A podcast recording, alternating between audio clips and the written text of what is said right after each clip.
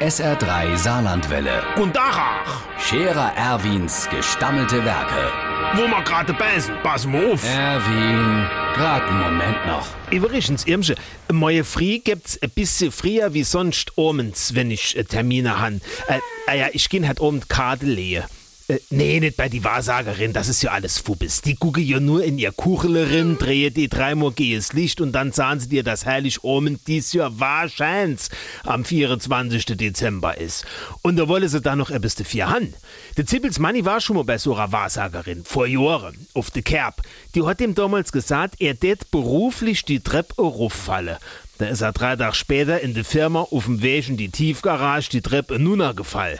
Die hat wahrscheinlich die Kuchel verkehrt rumgehall. Nee, so ein Zeich mach ich nicht. Was ich mein, ist jo Kadelehe. Da geh ich ab sofort regelmäßig hin. Und zwar zusammen mit dem Zippels Manni, im Wagnerkurt und im Trappmann Franz. Einmal die Woche. Ich will nämlich wissen, ob ich in meinem Leben auch einmal zu den Gewinner gehöre.